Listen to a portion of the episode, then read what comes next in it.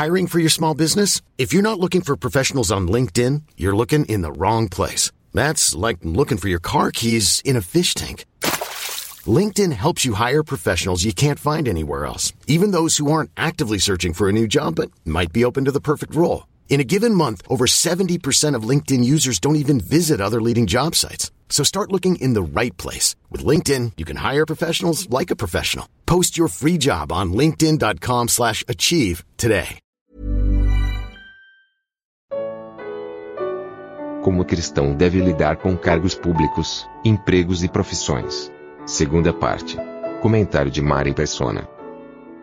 Então, voltando lá ao começo, toda aquela aquela questão do, da pessoa que assume um, um cristão que assume o um ministério da cultura eh, seria a mesma coisa um cristão que assume a, a, diretoria de um museu, de um museu, de um grande museu. Você vai num grande museu, tem de tudo ali, tem de tudo, não é? Como é que esse diretor vai agir no grande museu? Por exemplo, eu, eu, fui com meu filho, uma vez meu filho me levou lá em Nova York, tem um museu grande, lá acho que é Museu de História Natural, se não me engano, mas é um museu muito grande, ali no Central Park, perto do Central Park.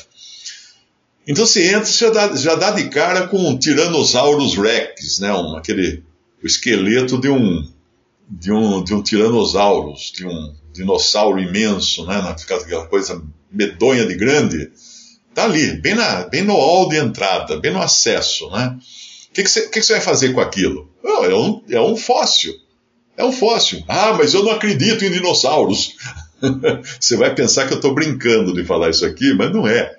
Tem um, um, irmão nos Estados Unidos que vinha, vinha outros irmãos visitar Nova York, que eram do, do interior, ele programou uma, umas visitas onde ia e tal, e ele ia levar esses irmãos nesse museu. Ó, oh, nós vamos lá, que lá tem dinossauro e tal. Vieram no falaram, não, nós não queremos ir lá. Por quê? Porque nós não acreditamos em dinossauros. O que, que tu está falando, meu amigo? É um fóssil, foi desenterrado no chão. Você pensa que como? Que inventaram o dinossauro? É feito de, é, é, é de Lego. foi construído com peças de Lego esse dinossauro. É um fóssil, ele existe. Agora, você pode talvez ter dificuldades para explicar onde na história da criação esse fóssil se encaixa. Eu, particularmente, acredito que existiu uma criação anterior a, a Gênesis.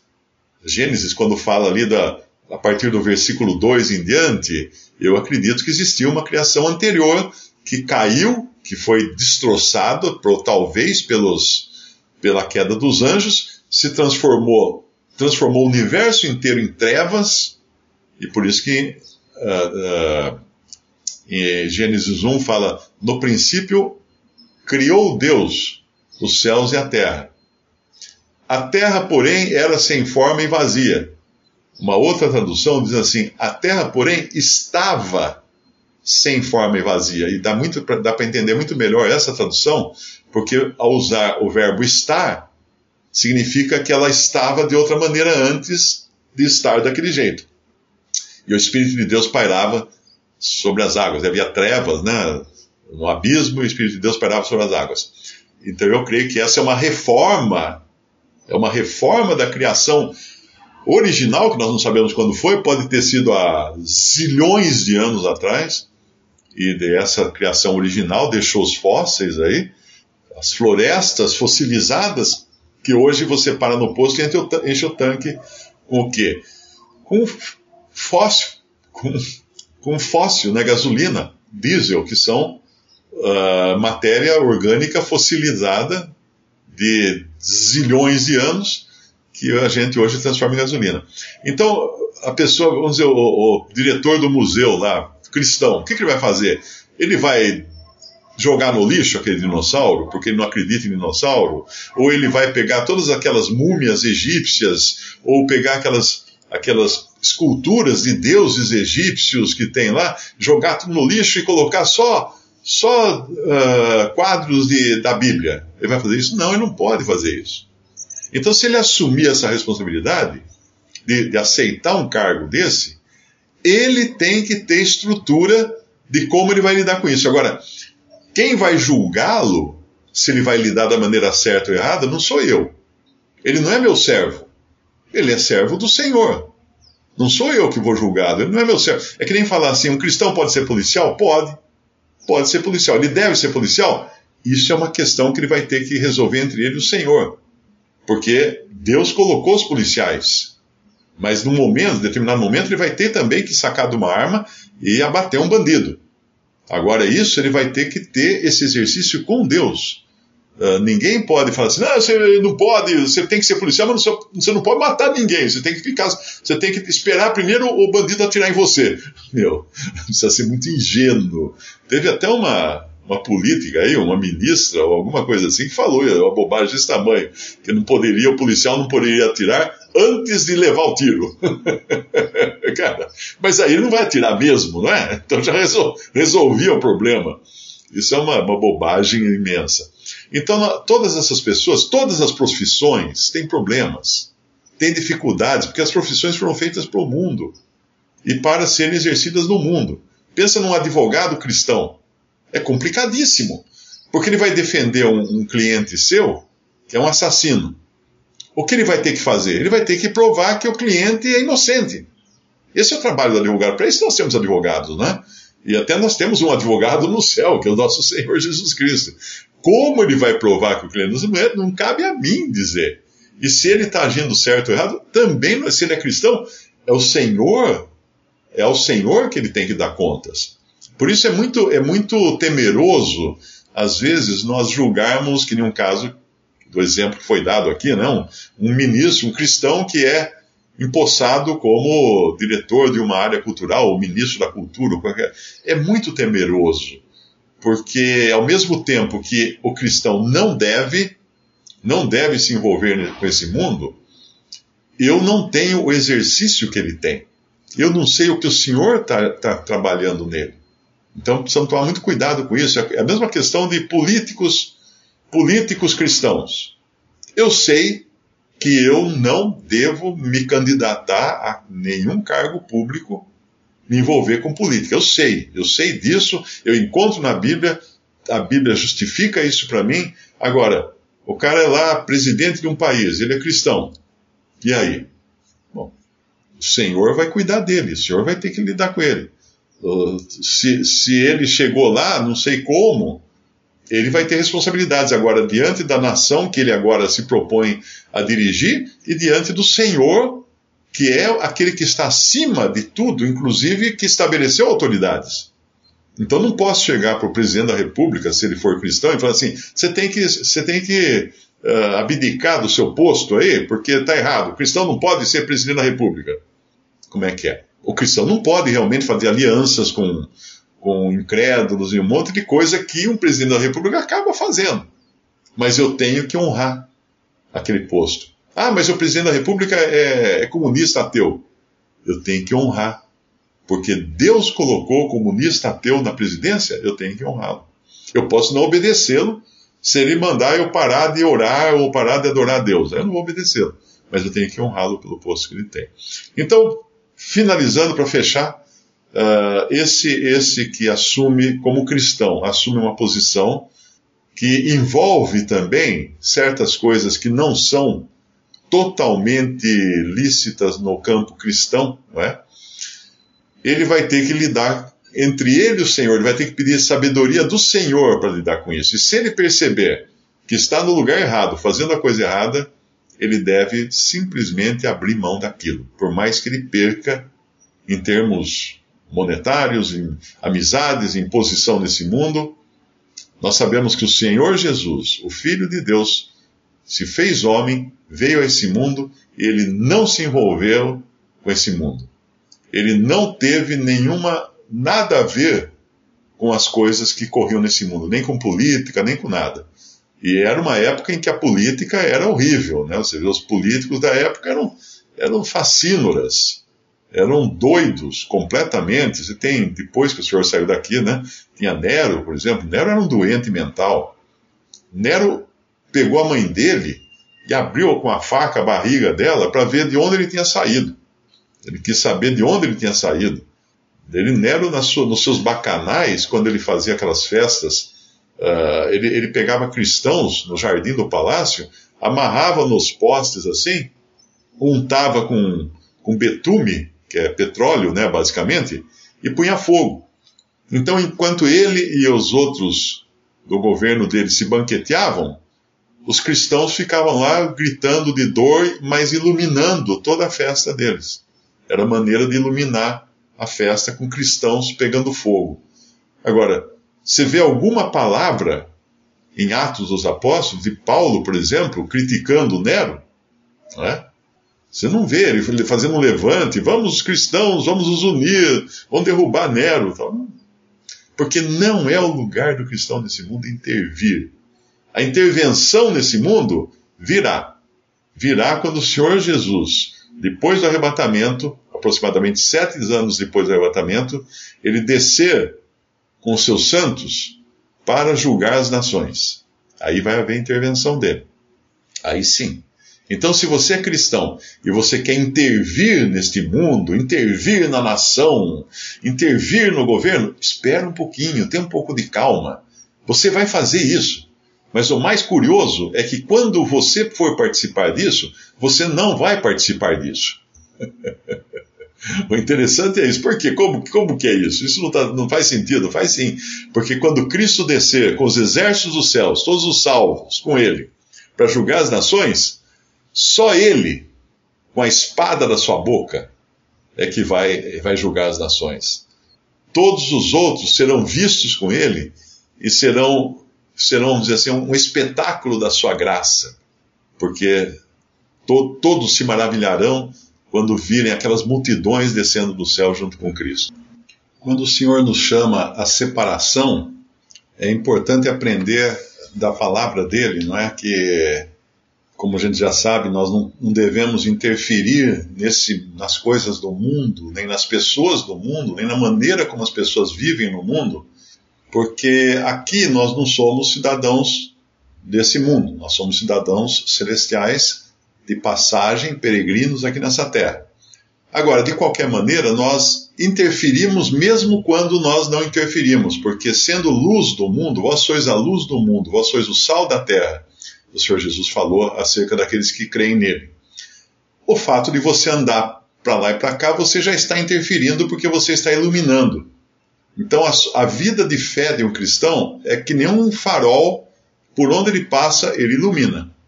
É também uh, como sal. Um cristão, ele tem o papel também de, não só de conservar esse mundo, porque o sal conserva a carne, pelo simples fato de ele estar aqui, ele já está ajudando nessa conservação. Mas ele também, o sal tem também o papel de dar sabor à vida. Então, um cristão que não tem essas qualidades, ele está errando. Ele, se ele não ilumina, ele está errando. Se por onde ele passa ele deixa trevas atrás dele, ele está errando. Se por onde ele passa ele deixa só rancor, maledicência, tristeza, está errado. Uh, outra coisa também é que nós somos o bom aroma de Cristo, lá em, em Coríntios fala, né? Para uns, cheiro de morte, para a morte. Para outros, cheiro de vida para a vida. Então é um cheiro que onde a gente vai, nós vamos passar e deixar o nosso cheiro. Só o efeito desse cheiro em uns vai ser morte. Porque no momento que uma pessoa escuta o evangelho e rejeita o evangelho, ela está lascada. Porque ela assinou a sua sentença de morte, assinou a sua condenação eterna. O pecador, já por natureza, ele já paira sobre ele o juízo de Deus. Mas uma pessoa que escuta o evangelho e decide não crer no evangelho, é claro que a condenação dela vai ser muito maior é o, é o apóstata, né? Que tem conhecimento, aprende tudo, usufrui das bênçãos, das, e ainda assim fala: não, não quero isso. Pronto, esse aí, meu amigo, esse está lascado, porque esse aí tomou o pior rumo possível. Agora, o cristão, ele tem que ser luz, ele tem que. Agora, ele não, ele não tem condições de, de transformar o mundo em luz, de colocar luz no mundo, acender a luz do mundo. Não é isso que ele tá, foi chamado a fazer aqui. Ele é luz enquanto ele está no mundo. O Senhor Jesus era luz do mundo enquanto ele estava no mundo. Enquanto estou no mundo, sou a luz do mundo, ele falou. Então, onde o cristão deve interferir até o ponto de, de transformar aquele pedaço em luz? No seu lar. No seu lar. Quando nós encontramos lá os, os, os hebreus no Egito, quando uma das pragas que o Senhor trouxe foi de trevas. Então havia trevas por todo o Egito, fala lá em Gênesis. Na casa, nas casas dos hebreus, porém, havia luz. Então você imagina se o Egito, uma escuridão de, de, de poder apalpar, e umas janelinhas assim iluminadas. Quem mora ali? Ali moram os hebreus. Então, o lugar que nós temos realmente de responsabilidade nossa para manter iluminado é o nosso lar. É o nosso lar. Ali sim, ali nós temos autoridade, inclusive, para colocar para fora as trevas. Mas eu não posso querer colocar para fora as trevas na prefeitura da cidade. Se eu for um prefeito, se eu for um político, ou no governo, ou no Ministério da, da Educação, ou no Ministério da Cultura, eu não posso fazer isso. Se eu estiver num posto como esses, não é? E, e eu, por um exercício meu com o Senhor, o Senhor tiver me colocado ali, ele vai ter que me ajudar a cumprir minhas funções. Porque toda profissão, toda profissão é do mundo. Toda profissão, ela, ela é feita para você ganhar as riquezas da injustiça. O que são as riquezas da injustiça? Dinheiro. O dinheiro é a riqueza da injustiça, quando como fala na, na parábola daquele do mordomo infiel, que ele, ele usava né, o seu trabalho para conquistar amigos. E o senhor elogiou a atitude dele. Não que elogiou a infidelidade dele ou a desonestidade dele, mas elogiou a atitude dele buscar ganhar amigos que pudessem recebê-lo depois que ele fosse mandado embora daquele emprego. E assim também nós devemos usar os nossos bens usar as riquezas da injustiça, que é o dinheiro que nós temos, para ganhar amigos nos portais eternos, como o Senhor conclui a sua parábola. Agora, toda, toda, toda profissão tem problema. Eu não posso, na empresa que eu trabalho, eu querer mudar a empresa. Bom, digamos que eu trabalho numa empresa de ônibus. Muito bem, eu sou gerente de uma empresa de ônibus. Aí amanhã chega uma excursão de, de pessoal do candomblé, que quer alugar um ônibus, fretar um ônibus para ir para um encontro de candomblé. Eu não posso negar a fretar aquele ônibus para ele, porque daí eu estou causando um problema, estou sendo. Uh, fazendo uma discriminação, intolerância religiosa. Então, eu não, se eu pretendo fazer isso, eu não posso trabalhar numa empresa de ônibus. Percebe? Se eu, se eu for ser motorista de Uber, e aí alguém, um homossexual, por exemplo, quer pegar o, o Uber para eu levá-lo para algum lugar. Eu não posso deixar de, de transportá-lo, porque eu me, eu, eu me comprometi a, a oferecer um serviço público. Então, se eu tenho problema com isso, eu que deixe de, de fazer isso. Agora, precisa ter muito cuidado. Isso é importante. Eu, eu, eu conheço irmãos, uh, um irmão que era muito rigoroso, muito rigoroso, ele já está com o Senhor. E era muito assim, ele falava em homossexualismo, ele soltava raio pelos ouvidos, ele não podia nem ouvir falar nisso. Bom, uh, moral da história: dois filhos dele se, se tornaram homossexuais. E ele me confessou depois, falando: Mário, eu, eu errei na criação dos meus filhos, eu fui muito rigoroso com eles. Então era como se os filhos o desafiassem não é? Então ele sentiu na pele aquilo. Teve um outro também que era muito rigoroso, esse eu conheço até hoje, muito rigoroso nessa questão, sabe, moralista e tudo mais. Um filho dele casou-se com outro rapaz. Então, de repente, a gente precisa tomar muito cuidado, porque muitas vezes a, o radicalismo nosso não, não corresponde ao amor cristão. Eu não digo que nós devemos fazer vista grossa para essas coisas. De jeito nenhum. Eu tenho vários, vários textos e vídeos na internet que as pessoas me perguntam sobre o homossexualismo.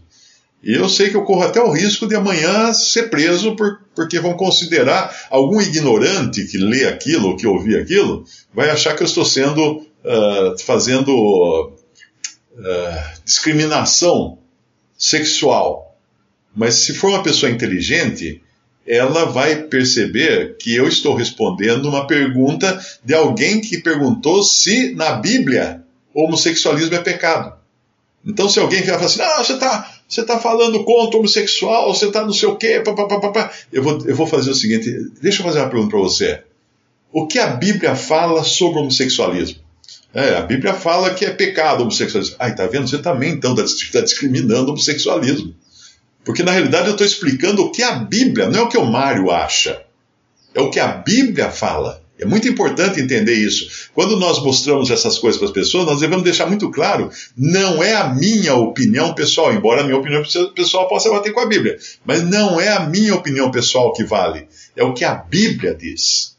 Muita gente me escreve e fala assim: o que você acha de tal coisa? O que você acha? Eu falo: o que eu acho não, não serve para ninguém, não faz bem para ninguém. O que a Bíblia diz é que é importante.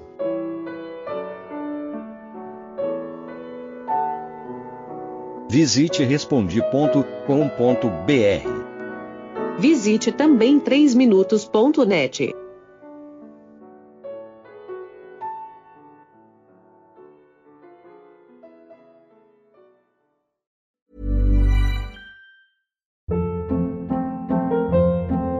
Hold up. What was that? Boring. No flavor. That was as bad as those leftovers you ate all week. Kiki Palmer here, and it's time to say hello to something fresh and guilt-free. Hello Fresh. Jazz up dinner with pecan-crusted chicken or garlic butter shrimp scampi. Now that's music to my mouth. Hello Fresh. Let's get this dinner party started. Discover all the delicious possibilities at hellofresh.com.